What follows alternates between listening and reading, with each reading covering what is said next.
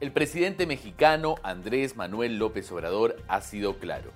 No quiere tener más relaciones económicas ni comerciales con el Perú. Esto después de que el Congreso de la República lo declarara persona no grata. ¿Cuántos millones están en juego?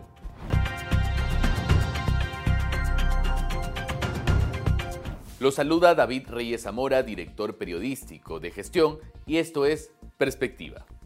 Luego de que AMLO expresara su voluntad de dejar en pausa la relación bilateral entre México y Perú, Gestión realizó un informe para conocer a cuánto asciende nuestro intercambio comercial con dicho país. Revisemos a detalle cómo fue nuestra relación con México en el 2022 según las cifras de la Sociedad de Comercio Exterior del Perú.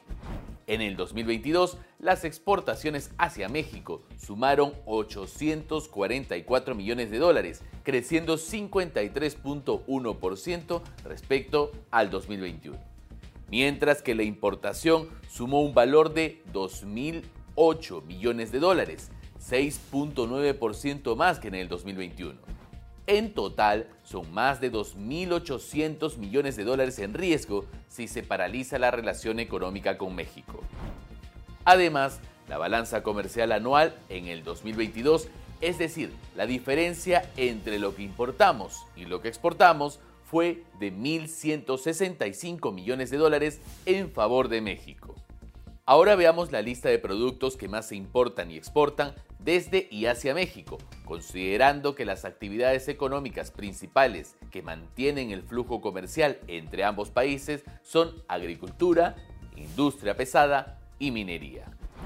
Se exporta más hacia México en orden de importancia uvas frescas, minerales de cobre y sus concentrados y aceite de palma en bruto. Mientras que se importa más desde México, también en orden de importancia, televisores, minerales de cobre y sus concentrados y tractores. Actualmente, según Comex Perú, México representa solo el 1% de nuestras exportaciones mundiales. Si bien la cifra está lejos del peso de Estados Unidos o China, la diversidad siempre es importante. Así lo explica Rafael Sagnik. En comercio exterior siempre debes tener diversidad.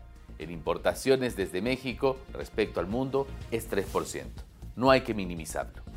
Otro dato relevante es que el comercio de Perú con la Alianza del Pacífico, conformada también por Chile, Colombia y México, alcanzó los 8.418 millones de dólares en el 2022, una cifra récord, siendo el intercambio con México el más representativo.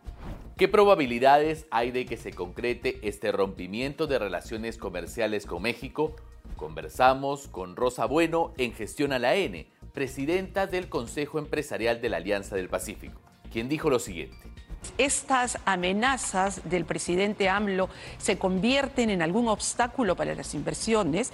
Los países que se vean afectados, sea Perú o sea México en este caso, tienen opciones para acudir a este, solución de controversias, porque hay capítulos fuertes de solución de controversias en estos acuerdos. Al momento, Perú y México tienen cinco acuerdos internacionales que los unen.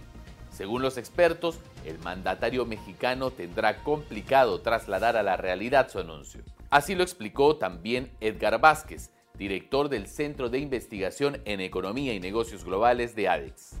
Si AMLO quisiera materializar su propuesta, tendría que sacar a México de esos instrumentos. Del bilateral sería más sencillo pero que se salga de la Alianza del Pacífico o del Acuerdo de Asociación Transpacífico, donde están Japón y Australia, no. La consecuencia más tangible ahora es que se está generando un freno en el proceso de integración profunda en la Alianza del Pacífico, según dijo Rosa Bueno. Estaremos atentos al desenlace. No se olvide de sintonizarnos también todos los días a las 7 y media de la mañana en Gestión a la N, el nuevo segmento en Canal N. Esto ha sido todo por hoy en Perspectiva. Nos vemos la próxima semana.